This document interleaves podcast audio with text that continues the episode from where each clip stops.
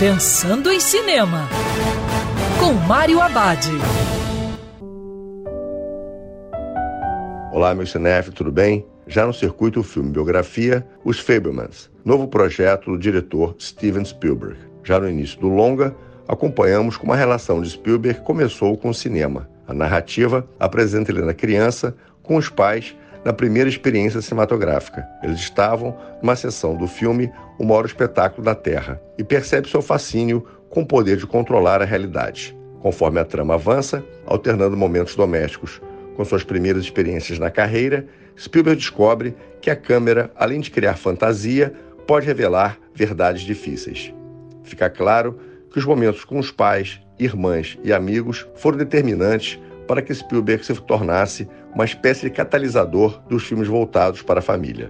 Da infância à adolescência, a câmera foi sua companheira mais importante. Os Fablemans é uma carta de amor a seus pais e principalmente ao cinema.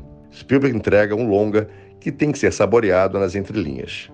E lembrando que cinema é para ser visto dentro do cinema. Quer ouvir essa coluna novamente? É só procurar nas plataformas de streaming de áudio.